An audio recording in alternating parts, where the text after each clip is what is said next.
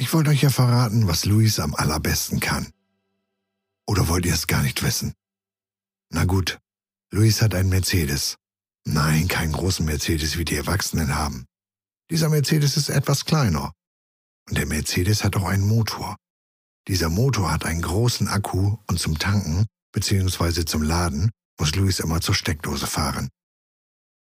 Der Akkumotor war auch schon einmal kaputt. Da war Luis sehr traurig.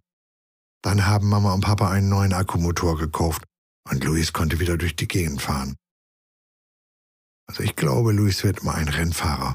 Er kann jetzt schon so gut fahren. Sogar rückwärts einparken kann er. Und ob ihr es glaubt oder nicht, Luis hat sogar ein zweites Auto mit Akkumotor. Es ist zwar nur ein Audi und dieser Audi ist auch nicht so schnell wie der Mercedes, aber mit dem darf sogar sein kleiner Bruder Noah fahren. Na gut, alleine fahren, so wie Luis, kann er noch nicht.